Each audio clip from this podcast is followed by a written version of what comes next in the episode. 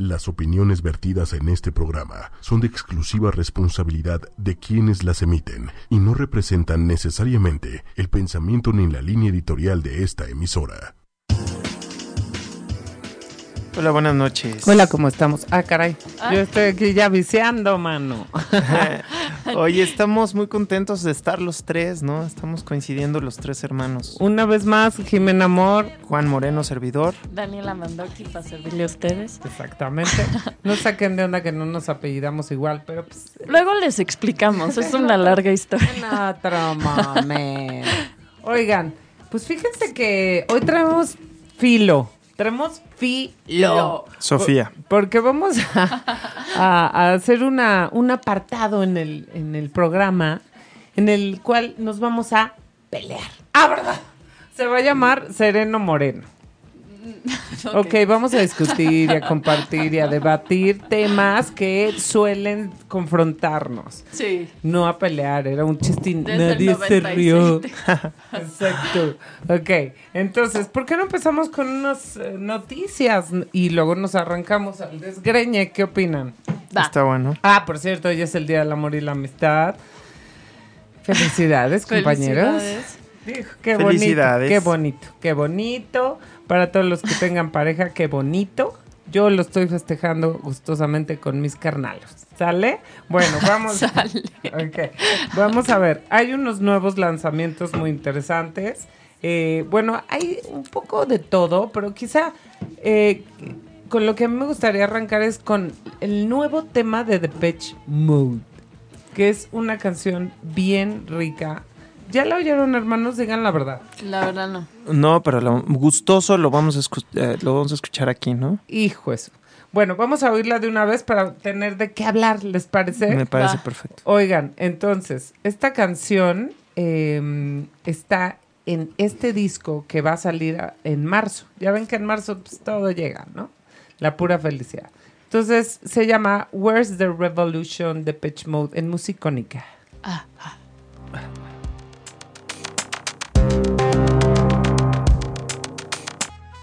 ¿Qué hubo? Muy buena canción. Espectacular esta composición de Martin L. Gore. ¿En serio lo estás diciendo?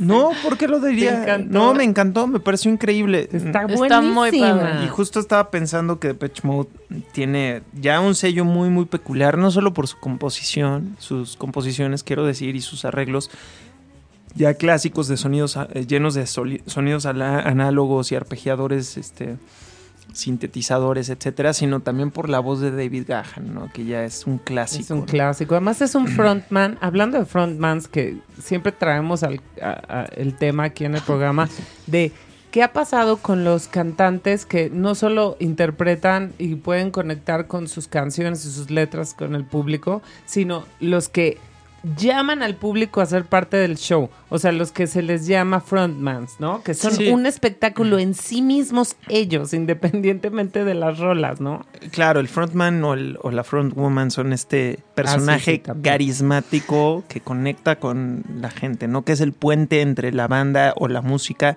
y el público, como bien dices. Ajá, y que, David Gahan es de los más espectaculares. O sea, yo a partir de esta canción me puse a ver videos de ellos y eh, bueno, basta verlos en vivo para ver cómo él genera esa energía. Con la rola de Music for the Masses, ¿te acuerdas? sí, Que todos moviendo los bracitos. Lo vivimos juntos, hermano. Es más, no sé si te acuerdas que nos dio ataque de emoción en esa rola sí. cuando fuimos.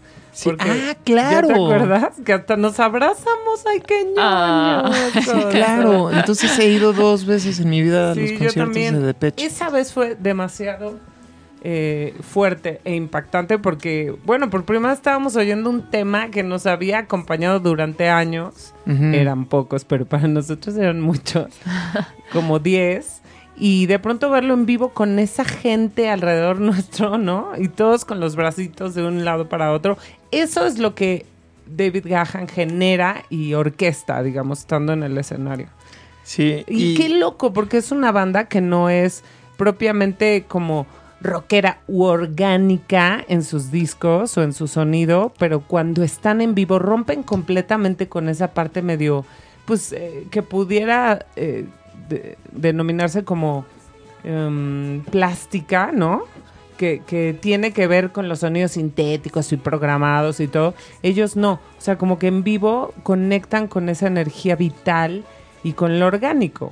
Sí, Y sí mantienen su sonido, ¿no? Que ahora que es, es lo que hemos estado platicando, como con Kwai, que sentimos que, bueno, o sea, sigue su esencia, pero sí perdió un poco de su sonido. Y ellos sí creo que es- siguen mucho en su esencia desde el principio. Sí, es una bandota, la verdad. Y, y- y creo que además, pues al final de cuentas, eh, es una banda que ha evolucionado dentro de todo, porque sí hay una evolución, no tanto a nivel Sí. sonoro, sino también, o sea, como a nivel composición. O sea, por ejemplo, al principio eran muy pop, demasiado Sí. pop.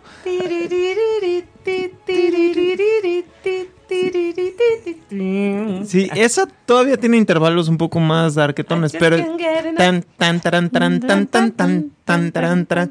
Que por cierto esa canción es de no es de Martin L. Gore, es de Vince Clark, eh, eh, uno de sus miembros también del principio que después los dejó para fundar Erasure. Erasure, que era una bandota Sí, también. p- pero siempre fue más synth pop que le llaman, o sea, pop sintético.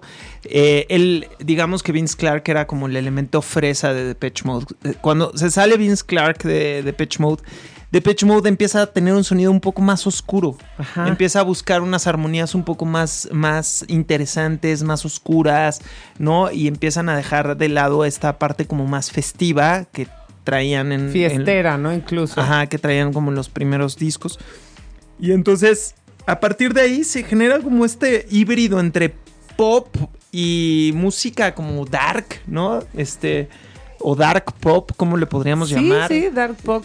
Uh, este y bueno, también era había mucho como en esa época del post-punk y de- del new wave, pues había mucho este este híbrido, ¿no? O sea, como esta este esta frontera donde se toca lo triste y lo feliz, no sé cómo describirlo. En la película de que les recomendé Jing y Yang. Ay, sí. eh, eh, este, ¿Cuál en la película que les recomendé que se llama Ay, la irlandesa, se me fue el Ah. Sing Street. Algo de Song. Sing Ah, Street. Eh, Sing. Street, exacto. Bueno, perdón. Eh, hermana. justo le de- hay una parte que me encanta porque le dice, di- dice en la definición happy sad, ¿no? Feliz triste. Y entonces el hermano mayor, el que es como el mentor, el melómano eh, que le enseña la música al hermano chico, le dice, ¿quieres oír algo realmente happy sad? Y le da el disco de The Cure, ¿no? Y empieza una rola súper felizota de The Cure, pero con una, una letra súper triste, ¿no? Y eso lograba mucho el New Wave de aquella época, ¿no? O sea, como que se tocaran estas dos emociones, ¿no? A lo Sí. mejor la atmósfera era triste, pero la letra era feliz, o al revés, ¿no? Entonces Cierto. es muy interesante eso. Creo que Depeche Mode, pues también lo tiene mucho, ¿no? En su sello musical esto. Sí, y conforme fueron avanzando eh, y, y conectándose con la tecnología, podemos escuchar que en cada disco tiene como sello, pero no propiamente como disco, sino como canciones separadas. O sea, tú puedes oír una canción que tiene un sonido específico, ¿no? Que, que te hace relacionarla con solo esa canción. O sea, no es que se parece a las demás del disco. Claro. Entonces, ahí se nota que es como un trabajo muy minucioso, eh, enfocado al, al sonido, más Sí. allá de la, de la instrumentación o de la melodía o de la armonía. Se ve que están muy, muy claros con eso. Y se nota ahorita, hasta estos días, digamos, ¿no? Claro. Sí. Es una banda súper interesante. Si no la conocen, no han ido a fondo, se las recomendamos muchísimo. Empiecen con el Violator. Ah, bueno, ese es el disco que te digo que cada canción tiene una, un sello, una huella. Sí. Pum. Ahí se los dejamos Vamos de tarea. Ah. El Violator de 1991, búsquenlo, está en todas las plataformas de streaming. ¿Y qué más? Tenemos esta sorpresa que nos quedamos que resulta que van a lanzar un nuevo disco de Soda Stereo Si usted escuchó bien un nuevo disco. con motivo del espectáculo del el Cirque du Soleil o Circo del Sol que se llama Séptimo Día No Descansaré que bueno está basado en la música y la historia de la banda y la van a estrenar ahora en marzo. Sí. ¿Qué vimos? Creo que va a ser todo una, un, un- un suceso en, Argent- en Buenos Aires, aun cuando hay los detractores de soda, que es la mitad de la población de Buenos Aires, dicen que no, es- no es para tanto. Pero sí, se viene cañón porque van a sacar un disco también Sí. y van a lanzar un tema. Como dato curioso, no sé si recuerdan que hicimos una transmisión desde Buenos Aires. Ah, te acuerdas. El año pasado, por ahí de agosto. Con Lili Fiorentini, ¿no? Que nos ayudó. Pues bueno, ahí nos dimos cuenta que iba a ser un fenómeno este espectáculo del que hablas, porque justo pasamos por el Luna Park, que es este esta arena donde se va a presentar este espectáculo, y vimos que estaban sobrevendidos los boletos hasta abril. O sea, ya se estaban vendiendo desde agosto y ya estaban sobrevendidos, o sea, sold out. O sea, imagínate si no tienen seguidores allá. Bueno. Imagínate. Es tremendo. Entonces, eh, esta canción originalmente eh, fue publicada en Canción Animal en 1990. Mi hermana no había nacido. Por eso le estoy contando a ella. Mi Uno de los mejores discos de Soda, eh, a mi gusto. espectacular. Eh, y bueno, pues eh, parece que incluye tomas inéditas de Cerati. Ah, de la canción, lo cual es novedoso, y también unos fragmentos de guitarra. Y nuevo, sí, nueva instrumentación de pronto, ¿no? Sí, creo que van a hacer como un mashup con Ajá. la canción de Zoom. Mm. Entonces, bueno, sí se están rifando a hacer cosas nuevas y diferentes con respecto a esta canción, pues para llamar nuestra atención. Lo demás, vamos a ver que, que- que- con qué más llenan ese disco, ¿no? Pero Claro. está, está padre. A mí me parece bueno que, que Bocio y Charlie Alberti estén trabajando eh, en esta nueva producción. Creo que llevan como un año eh, haciendo esto y a ver qué nos muestran, oigan. sí, ¿verdad? Sí, amamos, amamos a Soda Stereo. claro. Hermana, ¿o qué pasó por ahí? No, sí, claro. no, estaba reflexionando que lo difícil que es reemplazar a un cantante. O sea, que también, claro, los guitarristas tienen su sello, pero a lo, o sea, pero sí, cuando una voz es icónica de un grupo, bueno, y aparte Cerati no solo era un cantante, era un guitarrista, un compositor. Eso está de más decirlo, y un pero frontman. Sí, todo, pues. Pero sí es muy difícil cuando esa voz es la, la que caracteriza el grupo, ¿no? Sí, claro, y lo han intentado, por ejemplo, The Doors, ¿no? Cuando Ajá. muere Jim Morrison, hicieron un disco que se llama Other Voices, Ay, me río porque. porque, sí, te- yo sé por qué te ríes, porque mi papá dice que es el mejor disco de los Doors. O sea, papá, en buena onda. Sí, pero, eh, y por ejemplo, también In Excess ha intentado sacar cosas sin Michael Hutchins, pero yo la verdad no conozco casos exitosos en donde hayan intentado reemplazar. ACDC. Sí, AC/DC. esa es, esa es la excepción que iba a decir precisamente. Ah, perdóname, hermano. que muere su cantante fundador Bon Scott. Y ellos justamente se presentan, su siguiente disco se presenta con el nombre de Back in Black, que quiere decir estamos de regreso y de luto. O sea, va- pero no Ah. nos vamos, Back in Black. Y es paradójicamente el disco más exitoso y más vendedor de toda su carrera. Fíjate. Se presentan además con, con- con un nuevo cantante que era fan de ellos. O sea, imagínate, el- su, su- su- su sueño hecho realidad. Qué increíble. ¿no? Un, un- un cantante que también era australiano, que estaba en, en- en los pops de, de Sydney, ¿no? Y que tenía su banda de covers y cantaba canciones de ACDC. Se convirtió, pasó de los pops a, a- a lo- a los estadios, ¿no? Y a lo que voy es que justo ahora se acaba de volver a salir. Mm. ¿Y Este, luego? Ah, sí, claro, cantó. Y entonces la gira la hizo Axel Rose. La última gira de ACDC. Es muy loco. Entonces, esa es una banda que sí, bueno, no han hecho nada nuevo con la voz de Axel Rose, pero a lo que me refiero es que eh, sí es una banda que ha logrado sobrevivir después de que su, su cantante original fallece. Es como la única que me viene a la mente. Sí. porque no está fácil. No, no está fácil. Y me acuerdo que con Michael Hutchins de In Excess hasta hicieron un reality o no sé qué cosa. Ay, Te lo juro. para encontrar Para cantante. encontrar el cantante. Pero como una especie de American's Got Talent para encontrar a...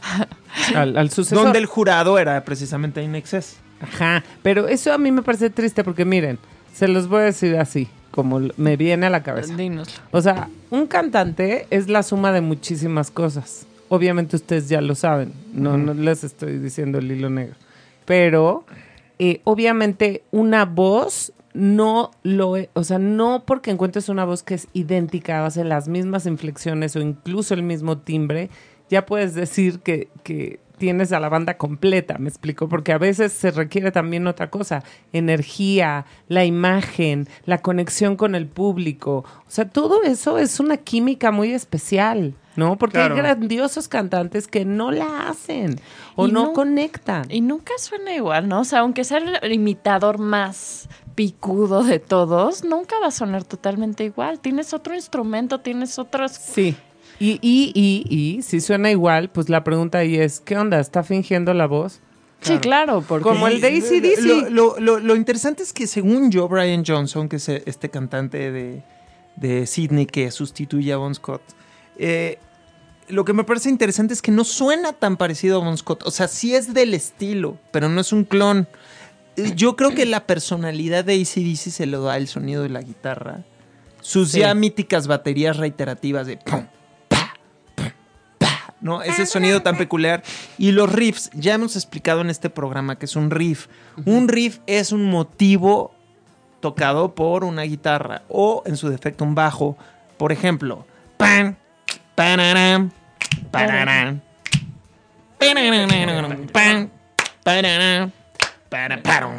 Eso es un riff. O Zeppelines también son los maestros de los riffs. Oigan, Que sí, como dato curioso, ese riff no lo inventó Jimmy Page, ese riff lo inventó John Paul Jones, el, el bajista. Casi todos los riffs son de Jimmy Page.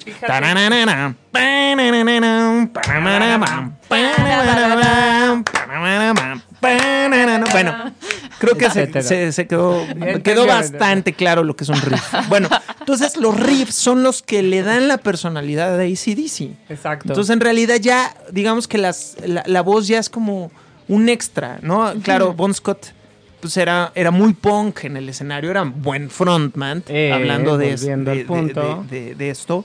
Pero pues Brian Johnson no lo hizo nada mal tampoco. Entonces, bueno, además que en esa banda también volvemos a lo mismo. Es más frontman todavía, Angus Young, que es el guitarrista mítico. es que eso. que el mismo cantante, ¿no? Claro. Porque Que eso sales es muy con raro, pero se da. Exacto, no solo tienes los riffs, sino que además sales con un short y un con patita en el aire. Exacto, y tu traje, pero con, con shorts, pues está, está cañón, ¿no? No, y te mueves por todo el escenario y eres el que más llama la atención.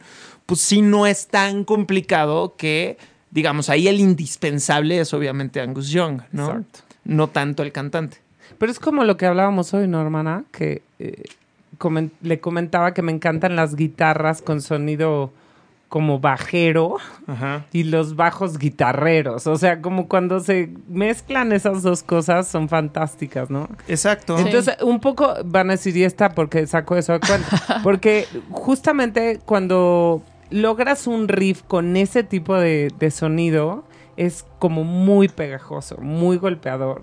Y es fantástico. Entonces, a veces los riffs, como dices, llegan a tener la misma personalidad que la voz, ¿no? Sí. Que la melodía de la voz. No, no que la voz eh, en sí, el, el, el- el- eh, la huella digital, digamos, de la voz, ¿no? El timbre, no, sino la melodía de la voz, como en Zeppelin. En Sí. Zeppelin puedes cantar el riff o la melodía Sí, de la tú voz. dile a alguien que te cante Whole Lotta Love y no te va a cantar You Need Cool. Te van a cantar taran, taran, tan, chaca, chan, chaca, chan, O los chaca, dos, chaca, o chan, los dos. Sí. ¡Qué belleza! charan, param, pam. Sí. ¿Qué, hermana? Suéltalo. No, no, estaba pensando que, bueno, nosotros cantamos todos los instrumentos, pero no todo mundo, ¿no?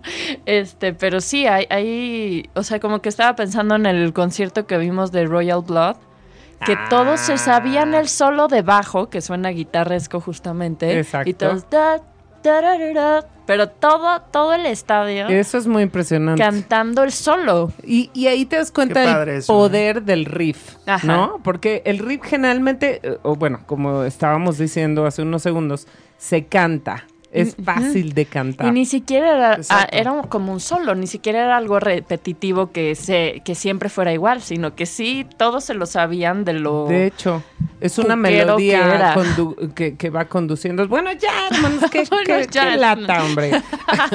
Vamos a irnos a, a un temita muy padre de Blondie ¿Tú crees, hermano?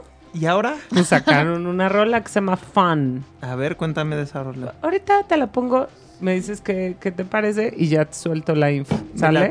Hermana, ¿estamos? Estamos. Ok. Échamela. Vámonos con Fun de Blondie, el músico. Musicónica. Ocho y me- Musicónica. Ocho y media punto com. Ok, entonces, este tema se desprende del el nuevo disco que sacarán el 5 de mayo, que se llama Pollinator. Y es un disco que está muy cañón porque lleva, bueno, tiene muchas colaboraciones de gente muy respetable. Por ejemplo, eh, Johnny Marr de The Smiths, Nick Valenci de Strokes, mm, eh, Dave Citex de TV on the Radio. eh, bueno, mucha, mucha gente. Laurie Anderson, imagínense eso, Joan Jett. Y bueno, los tres miembros originales de Blondie, que son Debbie Harry, Chris Stein y Clem Burke. Hablábamos de que Blondie es una bandota, ¿no? O sea, y esta rola me pareció increíble porque, eh, a diferencia de los sencillos que sacaron hace como 15 años que tuvieron su primer comeback, esta me suena más a Blondie todavía. Me refiero a, De a- hecho, a sí. este sonido como dancey. Ellos lograron hibridear, válgame el término, lograron mezclar de Juan Moreno. Exacto, lograron hacer un híbrido entre la música como post-punk, ¿no? Que se estaba haciendo en esa época, concretamente en Nueva York, en el CBGB, que es de donde salen ellos, este, con la música Disco. disco. que era también lo que se estaba escuchando a finales de los 70 en Nueva York. Entonces, es muy interesante, ¿no? Porque esta fusión hace de Blondie, pues, que hace que Blondie precisamente tenga un sello muy, cara- muy característico, ¿no? Eh, digo, obviamente a muchos de la escena les pareció fatal, ¿no? Pues Porque sí. ellos los conocieron desde que eran completamente ponquetos. Por ejemplo, este eh, Johnny Ramone se le hace espantoso, ¿no? Vomitivo, Eh, execrable. porque de alguna manera el movimiento punk se sentía traicionado cuando Blondie empezó a hacer este tipo de canciones un poco más dance, ¿no? se vendió. Exacto, así lo veían. Así lo, el árbol, cabrón! Ese es un chiste local que luego les contamos. Contamos. Bueno, pero sí es muy interesante todo lo que estaba pasando en, ese- es- en esos años. Entre el 75 y el 80 en Nueva York se dio un boom cultural muy impresionante, ¿no? Eh, es cuando surge el graffiti, es cuando surge el breakdance, es cuando surge el hip hop, es cuando surge la música disco, es cuando surge el punk.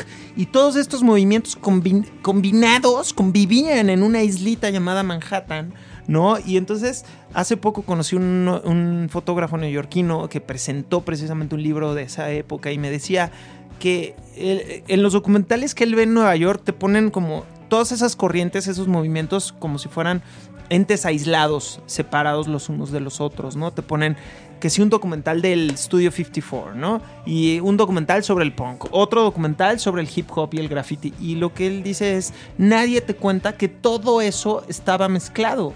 Sí. O sea, los que íbamos al CBGB queríamos también entrar al Studio 54 y también los que oíamos punk queríamos entrar al ser de la lista selecta que podía pasar al Studio 54 y también luego íbamos a grafitear paredes y también oíamos hip hop aunque no fuéramos negros y los negros también querían ir al CBGB. O sea, a lo Qué que voy chido. es dice, es que era un intercambio impresionante, ¿no? Tanto racial como, como de clases que se estaba dando todo el tiempo, ¿no? Y eh, Nueva York estaba pasando una de sus peores crisis a nivel económico desde la crisis de la depresión de 1929.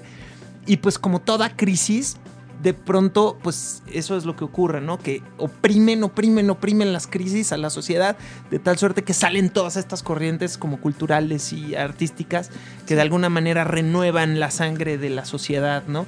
Y eso es lo que pasó en Nueva York entre el 75 y el 80 y de ese movimiento precisamente sale Blondie. Fíjate.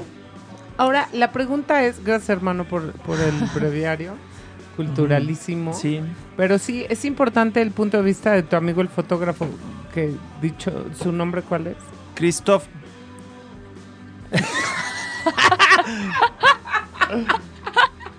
Chris, perdón, Chris von Hohenberg. Es que no, la verdad, no, es un apellido alemán que no sé pronunciar bien, entonces me, me inhibí, me inhibí. Yo no puedo seguir hablando. Christoph von Hohenberg. Hizo carita de así, déjalo. Para los que se lo perdieron.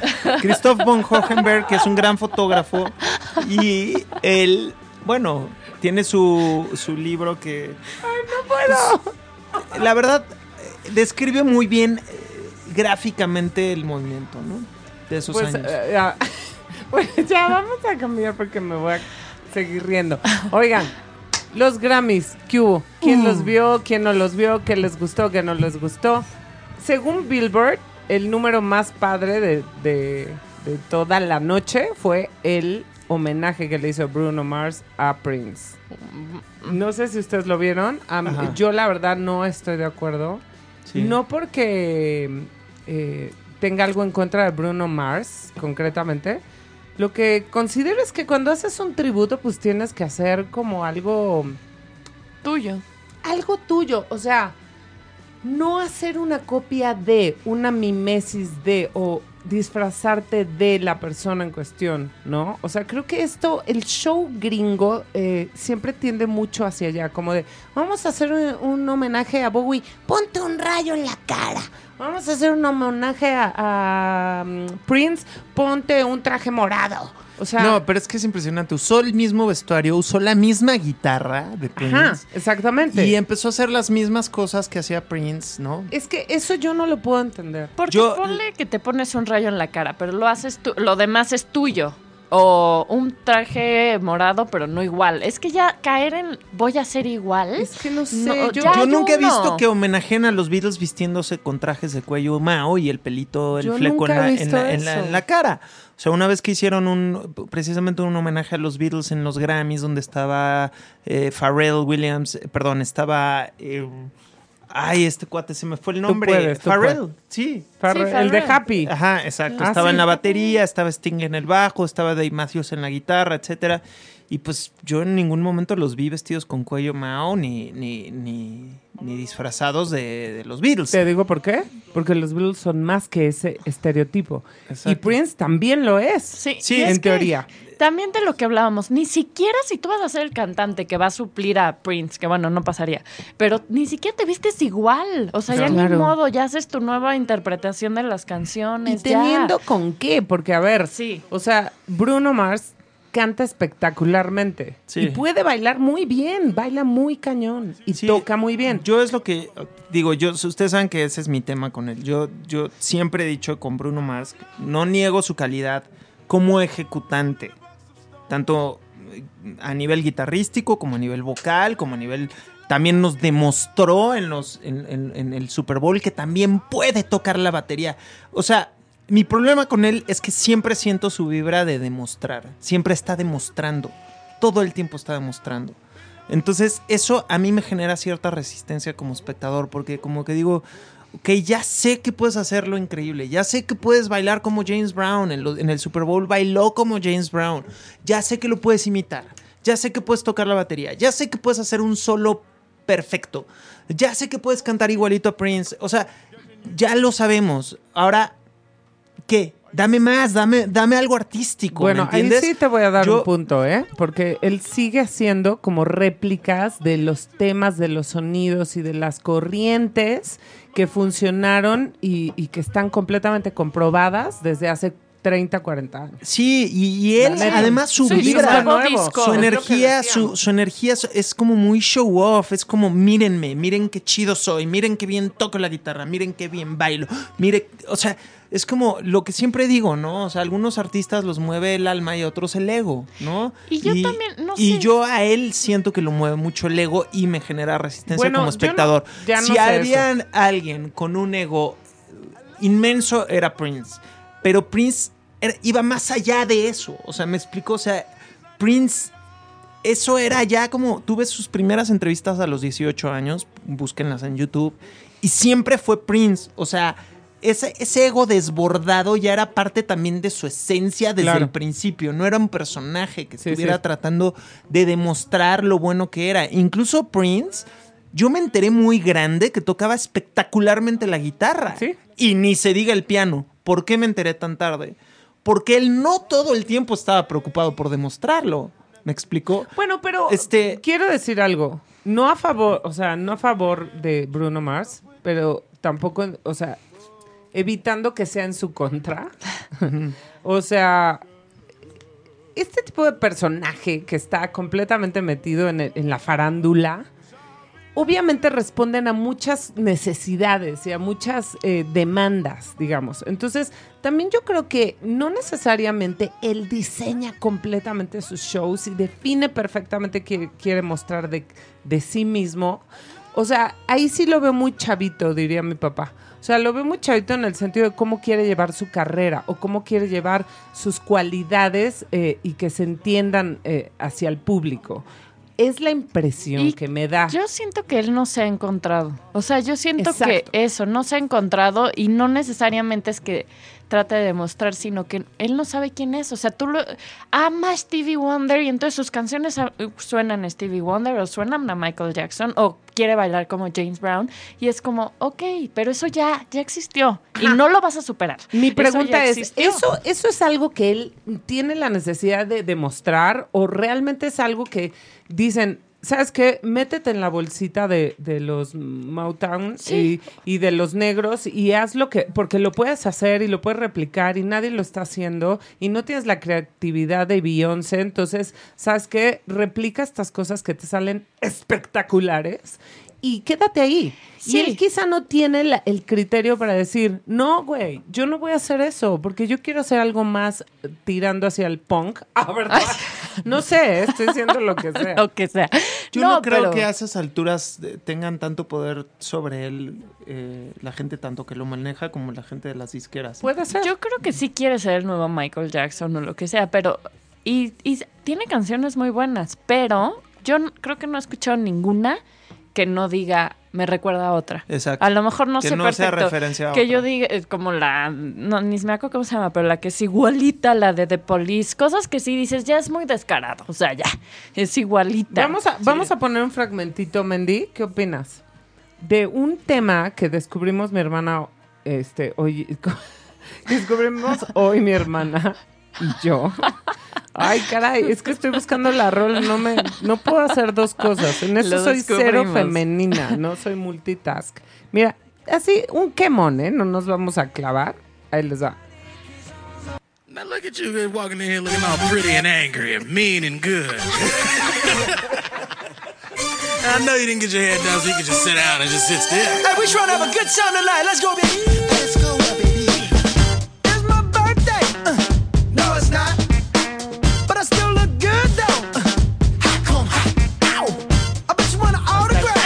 ¿Qué opinan? Sí. O sea, no, es, no, no, es- pero es que es hasta el ¡au! O sea, está bien que hagas funk y que quieras hacer un, uh, un revival y te vayas a lo retro, a la experiencia retro, pero ya es el ¡au! Igual que James Brown es como. Ah, Ahora no, sí es, él. Eh, Seguimos con la duda, ¿verdad, hermana? Porque es una voz que no entendemos. Bueno, es su disco. Sí, sí, Sí, es él. digo, Es- pero imi- imitando a James Brown. Sí, o sea, es que eso es lo irritante. Ahora, O todas sus canciones, ponles nada más un otra. quemoncito para ¿quiero que vean los girl. Michael. Ay, no, no, no. Place I'd esto, diría mi papá. No, no, no. Justo con él, mientras lo veía en el Super Bowl, se me ocurrió esa frase que, que apunté y que me encanta, ¿no? O sea, como la- la- ¡Christopher! ¡Christopher! O sea, bueno, que, el que- punto es que que... hay dos tipos de artistas, los que intentan expresar algo y los que intentan demostrar algo.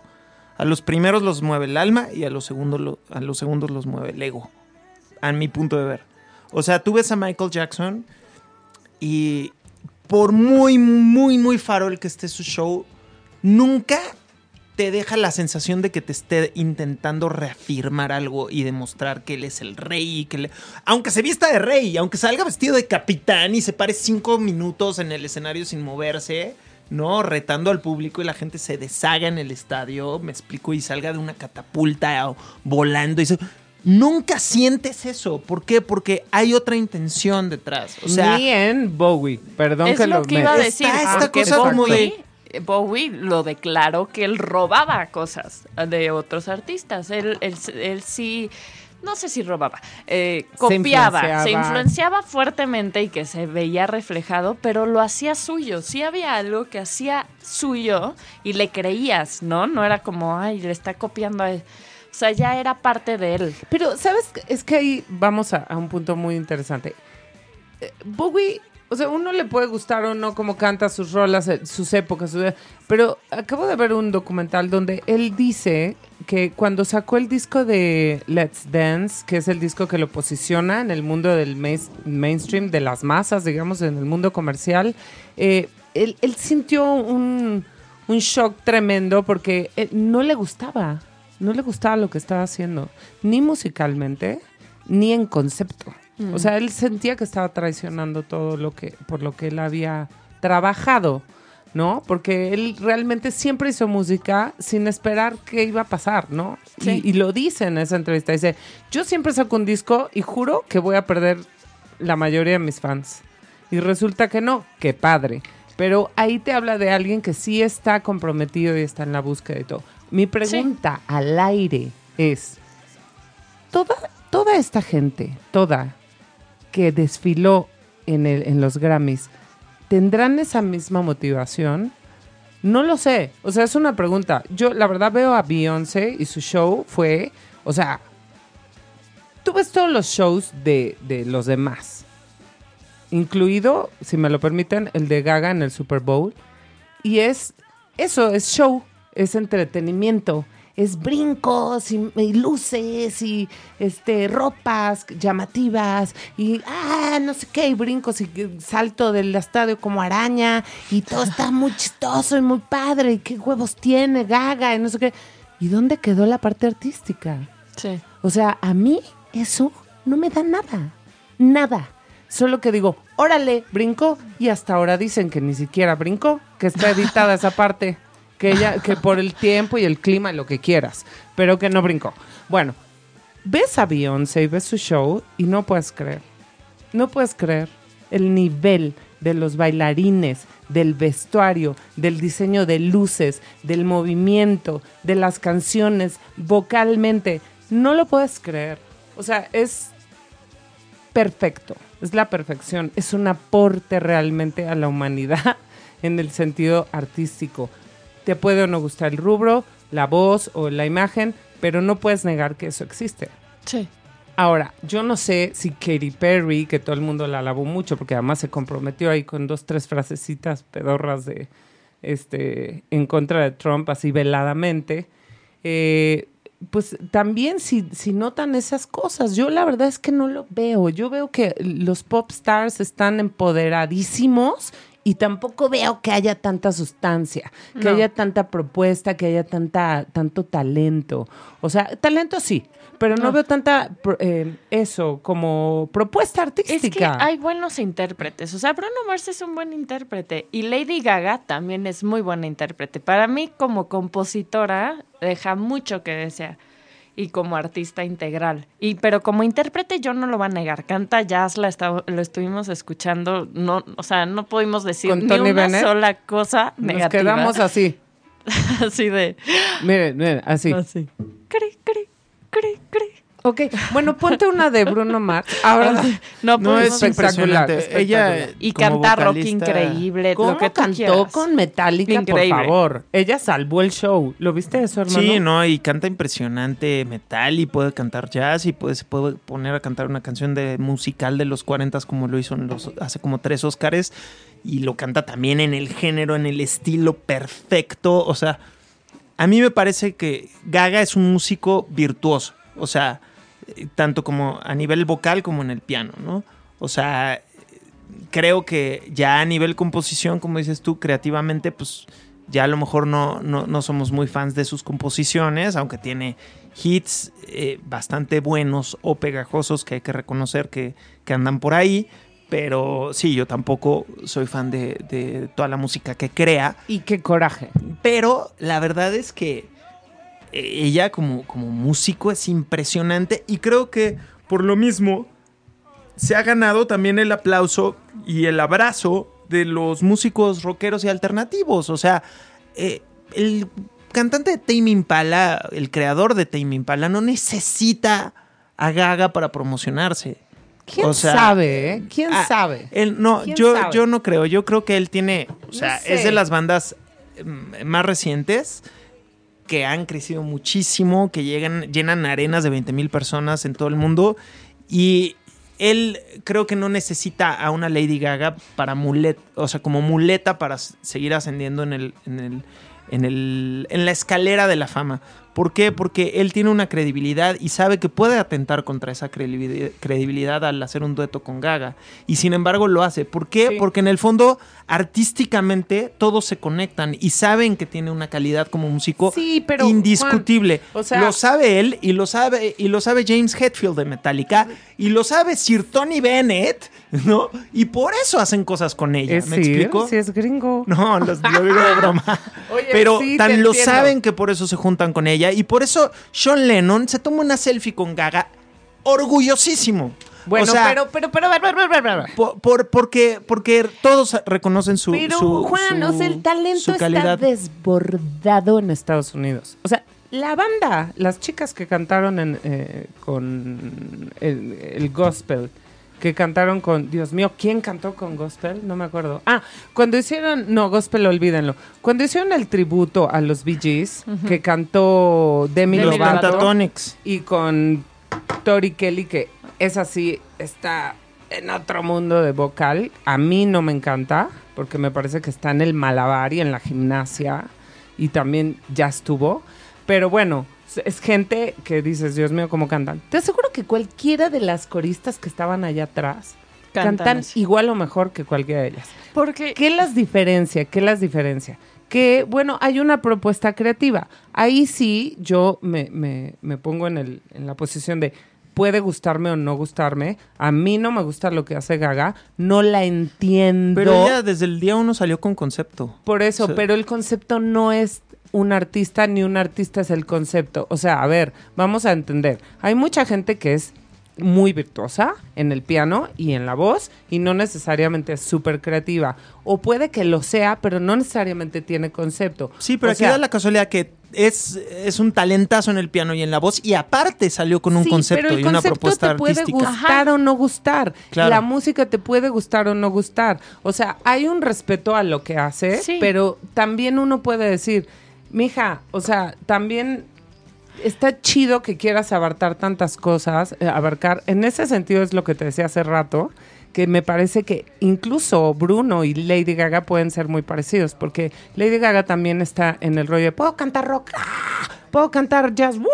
puedo cantar este canciones de, de baladas, puedo hacer cantar con el de Tame Impala. Es lo mismo y para mí. está bien, están es en el in- mismo rubro. Un intérprete. Yo siento que ella está en la búsqueda, no está en la demostración. Eso para mí Está es demostrando diferente. mientras busca. No, yo no Siempre sé. lo ha hecho. Si no, Es no hubiera intérprete. salido con esos vestidos para llamar tanto la atención. O sea, a No, ver, pero quiero decir esos una cosa. vestidos no eran arbitrarios, tenían pa- tenían una te- pero no quería pasar desapercibida. Sí, obviamente había una estrategia detrás, este, pero Claro. ella obviamente todo lo que englobaba su look tenía que ver con una con un discurso. Y ella lo ha explicado y hay cosas Sí. que dice, esto ya me da hueva explicarlo, pero solo yo sé por qué usa un vestido de bistecs. Pero tiene una simbología detrás, No, tiene una explicación sí, detrás. pero- no, es, no es caprichoso, no es arbitrario como en el caso de Miley Cyrus, que sí, Sí. es obvio que se pone ciertos atuendos o que usa ciertas cosas de escenografía para llamar la atención. A en mí el me caso de Gaga, igual ellas. En no, ese aspecto, no, en porque ese no, porque No, yo a- a- siento que en sí, Gaga hay fondo sí y forma, en, en- en Miley es- Cyrus es solo es forma. Si hay un discurso detrás, aunque solo tú lo entiendas, ya tiene, ya tiene un aval lo que estás No, haciendo. no me lo parece. Sí. Perdónenme. Yo siento que un poco. Pues sí, porque tú estás no hablando de tu gusto subjetivo. Tú pero estás no- hablando de, ti- de lo que a ti te gusta. Sí, este, yo entiendo el concepto que vemos, pero esto es música, yo no lo escucho en sus canciones. Y yo lo veo, pero no lo escucho y eso creo que también es porque ella no es una buena compositora. ¿Y en qué momento puedes decir, oye, yo no soy una buena compositora, me voy a meter a clases o voy a eh, traer a un compositor que sea bueno y que él haga mis canciones, porque la verdad no son buenas sus canciones. Y puede ser una gran intérprete y su concepto puede estar en su cabeza, pero no está en su música. Puede estar en sus videos, pero no está en su música. Ella cree que sí cuando hace. Ah, ah, ah, ah, ah, ah, ah, ah, porque Bass". No está, ¿eso qué Pero tiene eso que es ver estética con...? de lo grotesco. Ella como que se ha inclinado a la estética de lo grotesco en toda su primera etapa de su carrera, ¿no? Sí. Saberse rara, verse grotesca, bailar horrible. Y está padre. Y cuando baila feo es cuando más me gusta. Cuando ella quiere bailar como super cool y así, mm, eh, porque no es bailarina chida. Pero, o sea, hay cosas, yo quiero que no me malentiendan. O sea, obviamente rescato cosas de ella como rescato de Bruno Mars. O sea, ahorita oí- oíamos unas rolas tan espectacularmente hechas. Esas sí son grandiosas rolas, aun cuando se parecen a, A otras todo. grandiosas rolas. Yo lo que no entiendo es si Lady Gaga realmente lo hace a cosa hecha, así como voy a hacer una rola bien popera y bien rara a la vez, donde suene como grotesca y fea, pero a la vez que esté pop y que la gente la pueda bailar. No sé si realmente ella está pensando en eso, creyendo que sí puede lograr hacer como un punto y aparte, o simplemente no le da para hacer grandes melodías y, y himnos espectaculares como tuvo Madonna. Obvio, ella no los compuso, todos lo sabemos, pero lo logró. Britney Spears lo logró, este, Beyoncé lo ha logrado. No sé, o sea, creo que sí se pueden las dos cosas. Y yo con la gente, eh, cuando hablo con la gente, como que toda la gente cae en ese mismo punto de que las canciones no me terminan de convencer. Yo entiendo el punto del concepto y lo respeto, pero claro que puede no gustarme, pero el, más allá de lo que me gusta, o sea, siento un divorcio, o sea, yo no, no entiendo bien su personaje.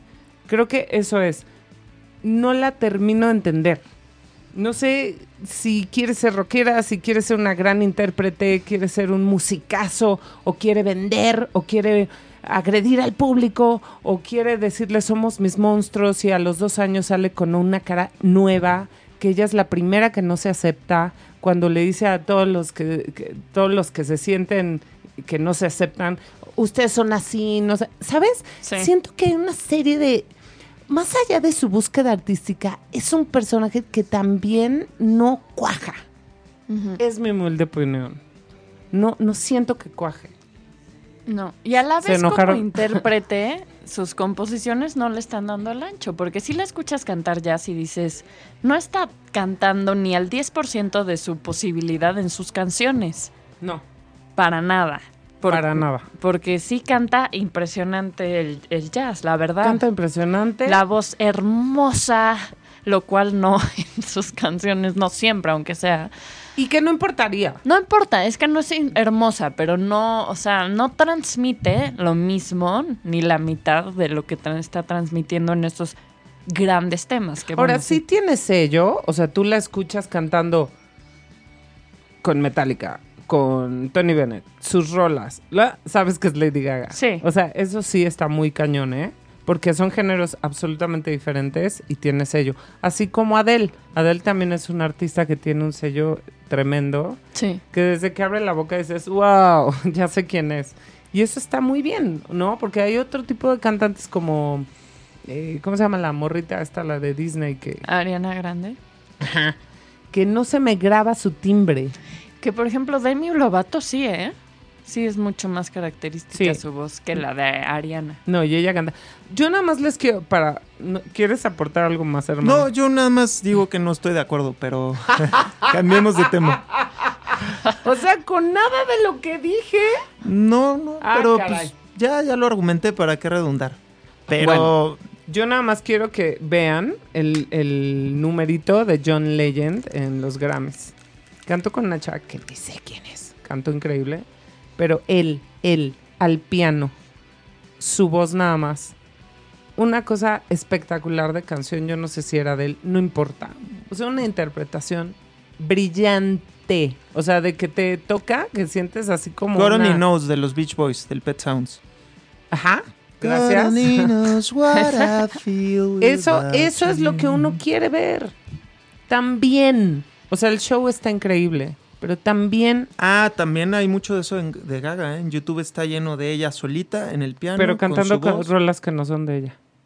Sí, también de ella. Poker Face versión acústica Ay, al piano. horror. Búsquenlo. Sí, sí, qué horror. No, hay muchísimo de Gaga y cantando canciones de Carol King impresionante que hasta al más rudo le van a sacar una lágrima. Sí, no, eso no, yo es no que lo dudo. como cantante está cabrona, ya dijimos. Y yo la he oído. No, pero a lo que voy es que eso también existe en el eh, universo Gaga. O sea, eso que acabas de describir de John Legend, de él solito en el piano, cantando ya sea covers o rolas de él, etcétera, etcétera. Lo mismo existe en y tiene millones de views y todo. Así promocionó su primer disco. Es que, ella. ¿ves? Por eso te digo, si ella decidiera una línea, no sería tan raro para nosotros, o sea, para algunos, algunos como yo, a mí me genera ciertas disonancias. Pero bueno, es- de eso se trata es, también este programa, o sea, de, de Claro. decir puntos de vista y en función de la subjetividad y luego de la objetividad y, y creo que nunca vamos a lograr un punto, porque de eso se trata la música, sino Sí, que flojera. Es subjetiva. Y por más que seamos hermanos, compañeros, no, no necesariamente, no. No, sí somos hermanos. No, digo, no necesariamente vamos a llegar a un punto. igual. Bueno, ya nos vamos. Gracias por habernos escuchado. Y ¿Con qué no- nos vamos a despedir? pues mira, yo, quiero, yo quisiera poner una cancioncita de Natalia Lafourcade que acaba de estrenar, ¿tú crees? Ah, eh, Porque sí. además casi nunca ponemos música en español y pues vale la pena. Se llama Tú sí sabes quererme y está muy linda y su video también está bien padre.